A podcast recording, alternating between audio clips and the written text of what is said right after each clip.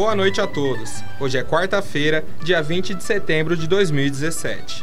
Eu sou Elder John e ao meu lado estão Raul Felipe, Vinícius Lage e Luiz Ricardo. E para locutar as matérias, Luana Antunes. Está começando mais um Arquibancada, da editoria de esportes da Rádio Nesp Virtual. No programa de hoje, vamos debater os resultados da 25ª rodada do Brasileirão 2017. Para começar, vamos com o confronto entre Santos e Atlético Paranaense. Texto de Luiz Ricardo. Santos ganha do Atlético Paranaense e assume a vice-liderança do Brasileiro. No quarto duelo entre as duas equipes no ano, os paulistas ganharam de novo, desta vez por 1 a 0 pela 25ª rodada do Campeonato Brasileiro. O gol da partida foi marcado por, por Bruno Henrique aos 34 minutos do primeiro tempo. Ele aconteceu após o rebote de Everton em chute de Jean Mota. Com o resultado, o Peixe assumiu a vice-liderança com 44 pontos, um à frente do Grêmio. Após a eliminação na Libertadores diante do Barcelona de Guayaquil, a vitória tira um pouco da pressão sobre os ombros do time Levir Coupe. Por outro lado, o Furacão perdeu a chance de colar no G6, segue em oitavo com 34 pontos. Na próxima rodada, o Santos tem um clássico pela frente. No sábado, enfrenta o Palmeiras, às 19 horas, na arena do rival. O jogo é um confronto direto por posição na tabela. Já o Atlético Paranaense recebe o Atlético Mineiro no dia seguinte, também às 19 horas, na Arena da Baixada. Bom, o Santos venceu uma no Brasileirão. O que, que vocês podem falar sobre esse jogo? É, o, o time do Santos precisava ganhar o jogo, né? É, depois dessa fatídica, podemos dizer assim, eliminação pelo Barcelona de Guayaquil. E, e agora o foco do Santos é esse, é se classificar bem no campeonato para jogar Libertadores do ano que vem. Eu acho que o Santos já pode tentar abrir as suas perspectivas e começar a treinar com esse time, tentar mantê-lo para o ano que vem e, e buscar já no mercado, fazer contatos, deixar jogador um pouco na alça de, de contratar para poder montar um time e tentar ganhar a Libertadores do ano que vem, que esse ano parecia um sonho muito real, porém foi um, um fracasso, vamos dizer assim, foi um fracasso. O time não soube se controlar emocionalmente na Vila Belmiro. E, e, e, é isso. Por outro lado, o time do Atlético Paranaense mostrou mais uma, mais uma vez sua fragilidade. É, é um time inconstante. É, não, não consegue jogar muito bem fora de casa. Dentro de casa também sofre um pouco. Mas é, eu acho que o, time fez uma boa campanha de recuperação, já não corre tantos riscos pra, de rebaixamento. E, e é tentar se classificar o, o, o melhor possível. Dá para sonhar sim com uma campanha boa em casa, com um G6 em sexto lugar, em quinto lugar talvez. É, já vimos o Atlético Paranaense fazer isso em outros campeonatos passados. Então eu, eu acho que é um time muito bem estruturado e capaz de, de sonhar assim com uma disputa da Libertadores, que esse ano também parecia uma coisa muito real para o Atlético Paranaense. É, eu discordo do Raul, eu acho que o Santos não tem que abrir mão do Campeonato Brasileiro, não tem que pensar no ano que vem, tem que terminar o ano, é o segundo colocado, apesar do elenco ser muito enxuto, pequeno, é, são apenas 14 jogos até o final do campeonato ainda, ou 13 então o Santos tem que fazer a maior pontuação possível. A tabela é muito difícil, comparado, por exemplo, com o Palmeiras, que é o terceiro colocado e está a um ponto só. Então eu acho que, que abrir mão do Campeonato Brasileiro para o torcedor Santista seria uma demonstração de que o, o, o, elenco, o elenco realmente não, não tem condições de, de conseguir algo a mais e o torcedor Santista esse ano esperava, porque depois de 2015, perdendo a final da Copa do Brasil, em 2016 bateu na, na trave com vice-campeonato brasileiro. Esse ano tinha que ver um título e ainda há chance, tem chances. Então tem que brigar até o final, não tem São que abrir mão. rodadas, né, cara? Acho que é muito, muito longe ainda para é, mão. sim. Então eu acho que o Santos, pro torcedor Santista, depois de três anos sempre brigando lá em cima, merece um título e os jogadores têm que fechar o elenco e lutar até o final, até onde der, entendeu? Se bem que eu acho mais fácil o Palmeiras brigar pelo título do que o Santos, por uma questão de elenco, por uma questão de tabela, mas o Santos tem que sim focar no Campeonato Brasileiro e não abrir mão. Bom, e no jogo que abriu a rodada, Flamengo e Havaí ficaram no empate. Texto de Vitor Toledo. Poupando jogadores, Flamengo só empata com o Havaí. Abrindo a 25ª rodada do Brasileirão, Flamengo e Havaí empataram em 1 a 1 na Ilha do Urubu. O time catarinense saiu na frente com Pedro Castro, que cruzou a bola para a área e sem ninguém desviar foi para o fundo das redes. Na segunda etapa, Rodinei pegou a sobra, após cruzamento na área e acertou um lindo chute no ângulo do goleiro Douglas, empatando assim a partida. Após o fechamento da rodada, esse empate fez com que o Flamengo perdesse duas posições, caindo agora para sétimo. O Havaí, que segue tendo uma das melhores campanhas do retorno, se posiciona na 15ª colocação, com 30 pontos. Na próxima rodada, o Flamengo visita a Ponte Preta, em Campinas. Já o Havaí joga em casa contra o lanterna da competição, Atlético Goianiense. É, o Flamengo poupou os titulares aí para a final da Copa do Brasil e acabou só empatando com o Havaí em casa. É, foi um resultado decepcionante para o Flamengo.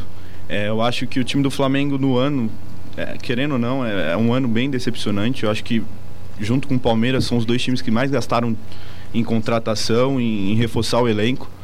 Perder a final da Copa do, do Brasil pode muito bem é, abalar o psicológico do time do Flamengo, como propriamente o Raul falou do time do Santos sendo eliminado do, da Libertadores. Eu acho que o Flamengo pode sentir isso. No entanto, ainda tem a Sul-Americana e o Campeonato Brasileiro. E, e se o Flamengo não terminar entre os seis melhores do campeonato, eu acho que é, vai ser simplesmente um, um ano para se jogar no lixo. E a derrota para o Cruzeiro, acho que foi um, uma final bem equilibrada. E a questão é saber como o elenco vai se comportar com, com o resultado, com a derrota, porque perder uma final eu acho que nunca é fácil. E para finalizar nosso primeiro bloco, o Cruzeiro visitou o Atlético Goianiense e conseguiu importante vitória. Texto de Vitor Toledo. Mesmo com reservas, Cruzeiro bate o Atlético Goianiense fora de casa. Mesmo sem a equipe titular, devido à, Copa, devido à final da Copa do Brasil no meio da semana, a equipe de Mano Menezes venceu o Dragão pelo placar de 2 a 1. Com um ótimo primeiro tempo, Arrascaeta e Rafael Sobes marcaram para a Raposa. Na segunda etapa, Luiz Fernando descontou para os mandantes porém sem evitar a derrota do Lanterna na competição. Com esse resultado positivo, Cruzeiro chega a 40 pontos e assume a quinta colocação na tabela. O Atlético Goianiense interrompe sua reação no segundo turno e continua na lanterna, com 22. Na próxima rodada, o Cruzeiro recebe o líder Corinthians, no Mineirão. Já o Dragão visita o Havaí na ressacada. É, o Atlético Goianiense perdeu mais uma em casa contra o time reserva do Cruzeiro. O que, que você pode falar sobre isso? É, o, o time do Atlético Goianiense não, não aspira ameaça a ninguém, apesar de ter conseguido alguns resultados importantes no campeonato. É, uma vitória na, contra a Ponte fora de casa, uma vitória contra o Corinthians na Arena Corinthians. É, porém, eu, é, eu acho que o campeonato do time é esse. É, vai ser feito de alguns jogos que vão ser ponto fora da curva para o campeonato, mas eu acho que é um time já fadado ao rebaixamento. Já o Cruzeiro, o Cruzeiro me surpreendeu esse ano, não esperava muita coisa do Cruzeiro. É, o Arrascaeta voltou muito bem da lesão, encaixou no time, é o melhor jogador do time, sem dúvidas. O, o Rafael Sobes também joga muito bem lá na frente. E o, o, o Thiago Neves está encaixado no time. E o reforço do Sassá também deu um ânimo a mais para o time do Cruzeiro. É, e assim termina o nosso primeiro bloco. Voltamos já.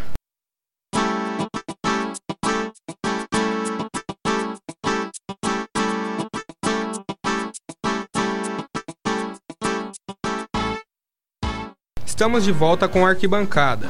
E no Maracanã, o Palmeiras venceu o Fluminense. Texto de Vinícius Lage. Com direito a golaço, Palmeiras faz a festa contra o Fluminense. Palmeiras visitou o Fluminense e saiu vencedor com um golaço do contestado Egídio. O tricolor carioca demonstrou sinais de cansaço após a heróica classificação da Sul-Americana e não conseguiu agredir a equipe paulista no primeiro tempo, que marcou seu gol com um belo chute do lateral Egídio. Na segunda etapa, o Verdão encontrou facilidade para contra-atacar, graças à desorganização do Fluminense no ataque.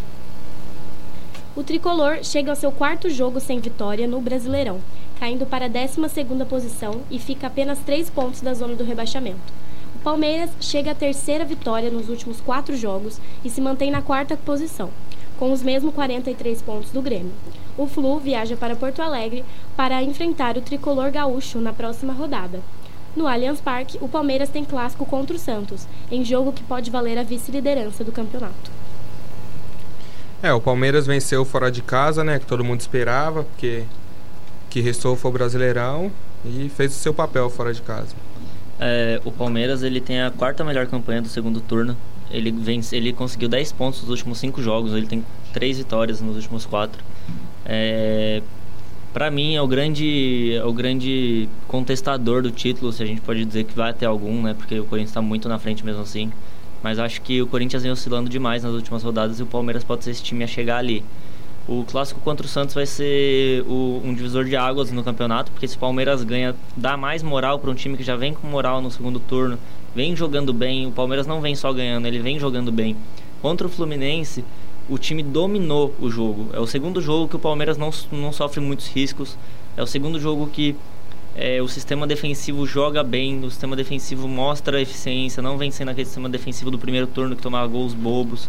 E é bom você conseguir recuperar o lateral Egídio, porque é o único lateral de ofício que o Palmeiras tem hoje.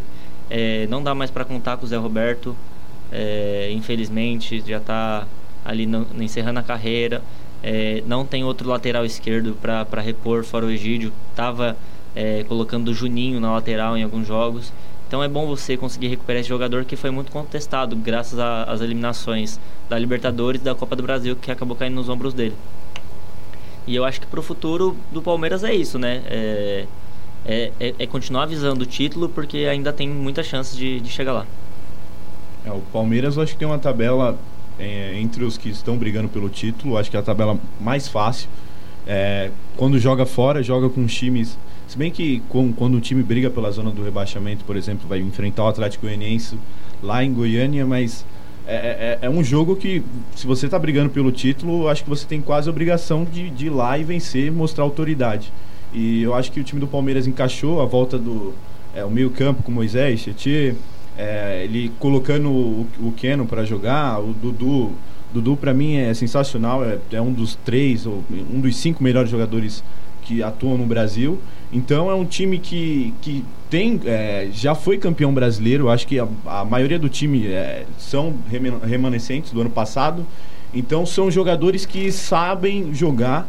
E no ano passado o Palmeiras também fez uma campanha sensacional no segundo turno, só perdeu uma vez e foi, se eu não me engano, foi na Vila, foi, se eu não me engano, não, foi na Vila Belmiro contra o Santos. Tirando essa derrota, o Palmeiras ganhou, acho que 14 ou 15 jogos do, do segundo turno e empatou os outros três.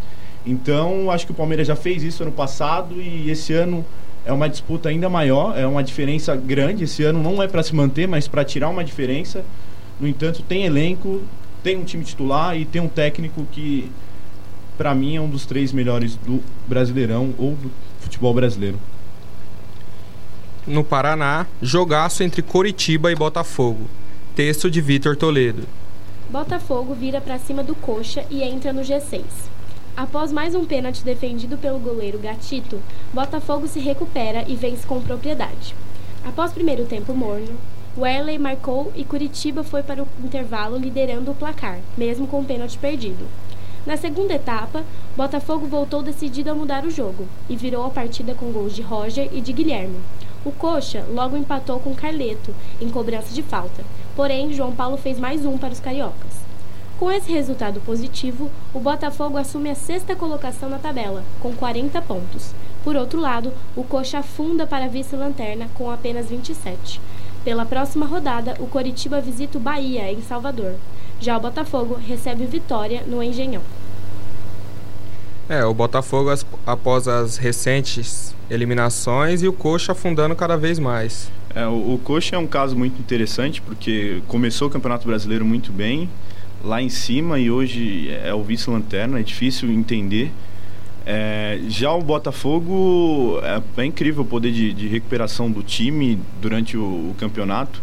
Não é fácil você ser eliminado na Copa do Brasil para o maior rival e na Libertadores que era o grande sonho do, da, da, torcida, do clube, você ser eliminado numas quartas de final com, com um confronto muito equilibrado contra, contra o, o Grêmio. É, eu acho que agora a meta do Botafogo é se manter no G6, eu acho que não, não foge muito disso. Tem time para isso, eu acho que, que é um time muito. Quando focado, é, é um time muito difícil de ser batido. E ano passado, eu acho que a meta do Botafogo a partir de agora é sempre se manter na, na Libertadores, sempre buscar a classificação para Libertadores. E com o Jair Ventura, eu acho que é totalmente possível. Em Chapecó, vitória da Chapecoense em cima da ponte. Texto de Vinícius Lage. Chapecoense vence a segunda seguida e se afasta do Z4. A Chape recebeu a Ponte Preta na Arena Condá e respira na tabela, graças a um golaço do volante Lucas Marques. Em um primeiro tempo de pouca inspiração, com apenas duas chances criadas para a Macaca, a maior delas veio logo no final, aos 42 minutos, em um chutaço do volante Lucas Marques. Na segunda etapa, a Ponte tentou, mas não conseguiu ser efetiva e ainda sofreu com os contra-ataques da Chape, que levou perigo ao goleiro João Carlos. Com a vitória, a Chapecoense se afasta ainda mais do Z4 e chega aos 31 pontos, assumindo a nona colocação. A Ponte chega ao seu quarto jogo sem vitória e entrou na zona do rebaixamento em 18º lugar. Na próxima rodada, o Verdão do Oeste enfrenta o Vasco em São Januário. A Macaca recebe o Flamengo para tentar escapar do Z4. É uma vitória importantíssima para a Chapecoense. É, então, a Chapecoense ela demonstrou altos e baixos nesse campeonato, mas depois dos, dos amistosos é, contra os europeus, ela pareceu ter uma evolução técnica muito grande. É, não, não sei se dois jogos fazem um time jogar tão melhor assim, né? Mas parece que deu resultado, porque voltou para o Campeonato Brasileiro com tudo. É, ganhou, do, ganhou de grandes times como Palmeiras, ganhou do Grêmio e agora num, num confronto direto, importantíssimo, ela consegue essa vitória. Ela não só abre três pontos para o primeiro da, da zona de rebaixamento, que é o São Paulo, mas cria um bom ambiente para o time continuar é, a, a sua jornada, né? E para mim é isso, o Campeonato da Ponte é ganhar esses jogos de, de confronto direto, esses jogos de seis pontos e não fazer ali um campeonato de 14 a décimo lugar e escapar da zona de rebaixamento após a grande tragédia que teve ano passado. E para encerrar o nosso segundo bloco, temos a derrota do Atlético Mineiro para o Vitória. Texto de Vitor Toledo. Vitória vence no Horto e aumenta a crise no Atlético Mineiro. A equipe baiana mantém boa campanha fora de casa e vence o Galo pelo placar de 3 a 1. No primeiro tempo, Neilton colocou o Vitória em vantagem logo aos dois minutos. Pouco tempo depois, Casares empatou para os mineiros. Na segunda etapa, Iago e Trellis fizeram para os baianos e liquidaram a partida, 3 a 1. Com essa derrota, a diretoria decidiu demitir o treinador Micali após dois meses de trabalho. O Vitória, que apresentou bons resultados nas últimas rodadas, foi premiado com a saída do Z4 com 29 pontos. Na próxima rodada, o Galo Mineiro visita o Atlético Paranaense, em Curitiba. Já o Vitória visita o Botafogo, no Engenhão. É, o Galo perdeu mais uma, demitiu o técnico, tá complicada a situação. É, tá complicado. O Atlético Mineiro, se eu não me engano, depois do Atlético Goianiense e do Vitória, é o terceiro, o terceiro pior time que joga em casa é, não consegue pontuar em casa, com time grande, com time pequeno, e isso atrapalha o campeonato. O, o Mikali não conseguiu conter uma visível crise de vestiário no clube, e eu acho que o, o Atlético Mineiro, a cada rodada, vai fadando o, o ano que prometia ser muito bom e está sendo muito ruim para o time. Então eu acho que a diretoria tomou a decisão certa em demitir o Micali, porém a, de, a diretoria se equivocou no planejamento do, do ano. É, o Nepomuceno ele administrou muito mal esse primeiro ano de mandato dele no Atlético. Então eu, eu, espero que, que melhore. E o Vitória vai nessa cena de tentar jogar bem fora de casa para tentar escapar do rebaixamento, já que em casa não consegue ganhar os jogos. Vamos então ao nosso terceiro e último bloco.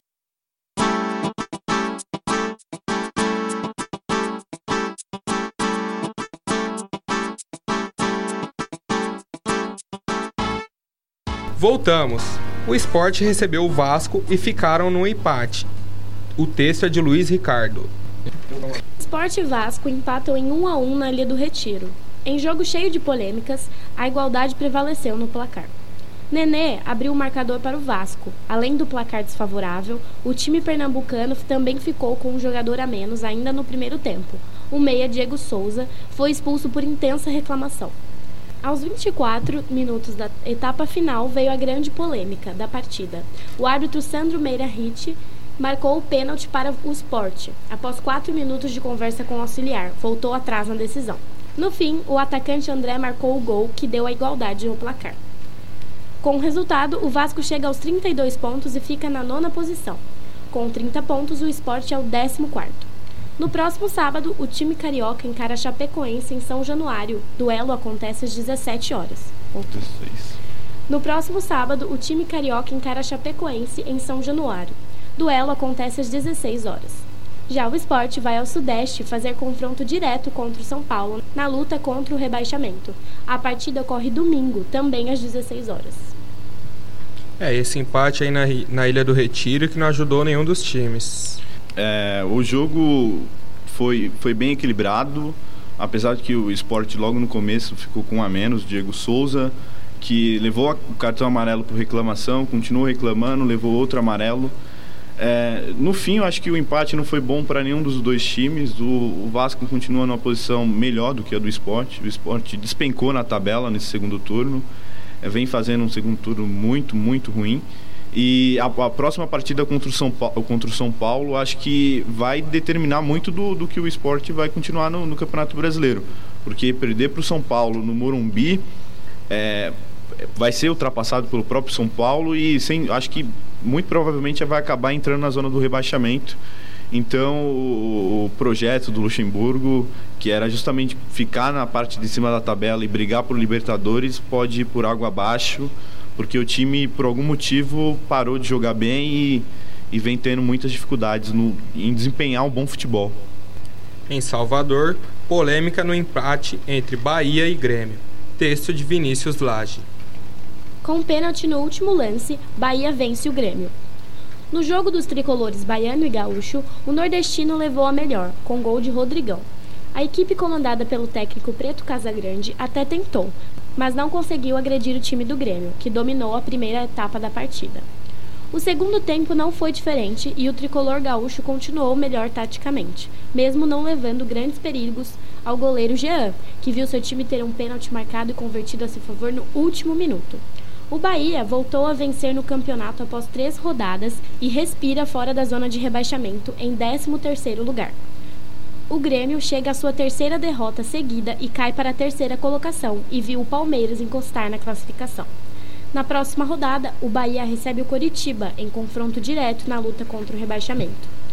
O Grêmio enfrenta o Fluminense em sua arena e tenta voltar a vencer no campeonato. É, o Grêmio na briga pelo título ali perdeu mais uma, só que com um pênalti bastante polêmico.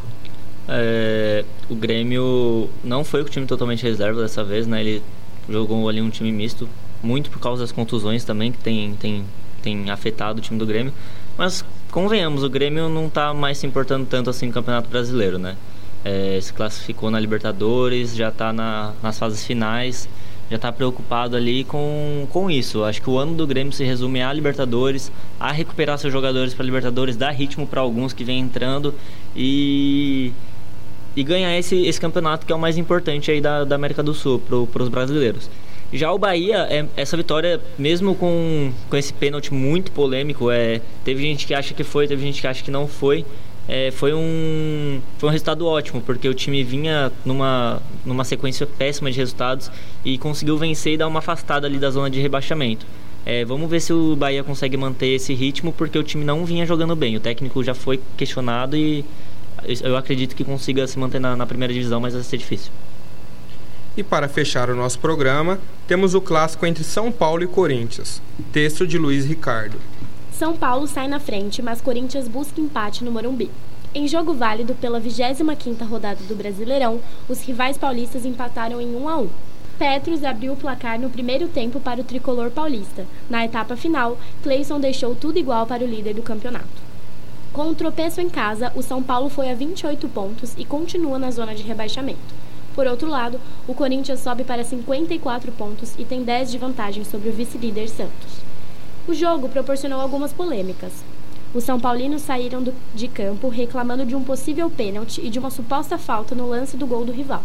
Além disso, o volante Gabriel fez gesto obsceno à torcida tricolor após o gol corintiano. São Paulo volta a campo contra o esporte, domingo que vem, às 16 horas, no Morumbi. No mesmo dia e horário, o Corinthians visita o Cruzeiro, no Mineirão. É, num jogo bastante polêmico aí, o São Paulo queria fugir da zona de rebaixamento, o Corinthians na liderança, querendo aumentar a vantagem, mas um jogo bastante polêmico. É, o, o Corinthians está vindo com uma tabela muito difícil nesse segundo turno. É, os jogos fáceis o Corinthians não ganhou, perdeu os dois em casa, que seria com o Vitória e o Atlético Goianiense. E nesse jogo o Corinthians buscava contra o seu, o seu segundo maior rival, podemos dizer assim, que uma, uma retomada do, do bom futebol, daquele futebol que estava decidindo os jogos, é, jo, é, jogando bem. Porém, o Corinthians não conseguiu desenvolver muito bem o seu futebol, não se protegeu muito bem na defesa. Eu acho que é o quarto ou quinto jogo seguido que o Corinthians toma um, um gol no campeonato. É, não pode, o, o Corinthians tem que voltar a fechar a sua defesa, fazer aqu, aquele pingado de gols a passar no, na defesa. Então, o, o campeonato do Corinthians vai ser esse: tentar manter a sua vantagem no segundo turno. É, não pode mais perder ponto para os times pequenos, apesar de que o campeonato é bem acirrado, os times jogam com raça para conseguir o resultado. Porém, o Corinthians não pode se dar o luxo de perder contra o Atlético Goianiense Vitória. E, e agora o, o, time de São Paulo é, me parece uma incógnita ainda na luta contra a zona do rebaixamento, porque há jogos que aspira falar, poxa, o São Paulo vai jogar uns dois, três jogos aí, vai conseguir se afastar da zona do rebaixamento. Porém, o São Paulo ele, ele chega em jogo grande, joga muito bem, chega em jogo pequeno, que é jogos de seis pontos para ele, e acaba perdendo os jogos ou até empatando. Então, eu acho que o na minha humilde opinião, eu acho que o São Paulo não vai conseguir sair da zona do rebaixamento, porque eu acho que o time de São Paulo ele não tem uma constância emocional e tática dentro do campo. Eu acho que chega a determinado momento da partida, o São Paulo se perde e, e aí começa a vir os erros em série. O, o zagueiro de São Paulo não pode se dar o luxo de dar aquela vacilada contra o Rodriguinho. E ainda depois, na hora de tentar matar a jogada depois de perder a bola, ele vai todo afobado na bola e permite o cruzamento do Rodriguinho. Então, eu acho que o time do São Paulo peca muito em determinados momentos da partida e isso é crucial. É, eu acredito que o jogo tinha tudo para o São Paulo ganhar, não foi falta no, no Cássio, foi muito pênalti, não foi pouco pênalti, foi Sim, muito pênalti. Concordo. É, e eu acho que assim, quando o erro de arbitragem vem num jogo pequeno, a gente liga menos, né? Mas quando o erro de arbitragem vem contra um time igual o São Paulo, que está lutando para cair, é, lutando para cair não, lutando para sair da zona de rebaixamento, e vem e são dois erros grotescos da arbitragem, é, não tem como a gente deixar de lado e, e, e não falar sobre. É, eu acho que o São Paulo jogou melhor, eu acho, eu discordo do Raul. Eu acredito que o São Paulo vem evoluindo nos últimos jogos, vem mostrando um bom futebol, não, não vem tomando. É, toma alguns gols bobos, mas não tanto quanto tomava antes, e vem conseguindo manter o placar que ele cria. É, infelizmente para eles teve esses problemas nesse último jogo, mas eu acho que jogou melhor que o Corinthians e o Corinthians não vem jogando bem no segundo turno inteiro. Então, para quem vem atrás, o Santos, o Palmeiras, acho que ainda dá. Acho que esses times têm que confiar porque talvez ainda dá. É, eu acho que eu, eu, vou falar um pouco do São Paulo. Tipo, eu afirmo com muita certeza: o São Paulo não vai cair esse ano. Não cai, o time do São Paulo não cai. É, é, um, é um time que, que vem se acertando aos poucos. É, eu acho que a questão ainda é defensiva. Tipo, exemplo, o time acertou ofensivamente. É, o Hernanes, eu acho que para mim é um, vai, se continuar na, na, no ritmo, pode entrar na seleção do campeonato muito facilmente. Se salvar o São Paulo e levar. E, e, a diferença, a questão é a diferença. Até o oitavo colocado, a diferença é mínima. O Vasco, até dias atrás, ganhou dois jogos de 1 a 0 e saiu da zona do rebaixamento e pulou para a sétima colocação, oitava colocação. Então eu acho que é, a, a tabela tem oito, sete times lá em cima e o, o resto que briga para cair, mas é muito, é muito próximo, então não dá para você afirmar. Eu, eu acho que o São Paulo, pelo elenco que tem, acho que se cair seria realmente muito, muito, muito vergonhoso. Já o Corinthians, como o Vinícius muito bem citou, eu acho que o Corinthians não vem jogando bem. É, como você falou, o Raul falou, perdeu jogos que, que eram jogos para ganhar e abrir uma vantagem. Se ganha do Vitória ou do Atlético Goianiense em casa, eu acho que hoje teria cerca de 15 pontos em relação ao segundo colocado e isso para mim é, é, impossível você tirar. É, a questão agora é jogar por, por três pontos em casa e fora conseguir aquele empate. E já pode começar domingo agora contra o Cruzeiro, mas assim, ainda tem campeonato e se eu sou um torcedor santista, um torcedor palmeirense, eu ainda acreditava porque ainda dá para buscar. Então é isso, moçada. Estamos encerrando mais um Arquibancada. Nos encontramos de novo no próximo programa para debater a 26ª rodada do Brasileirão. Muito obrigado aos meus companheiros e aos ouvintes. Boa noite. Boa noite, galera. Boa noite. Boa.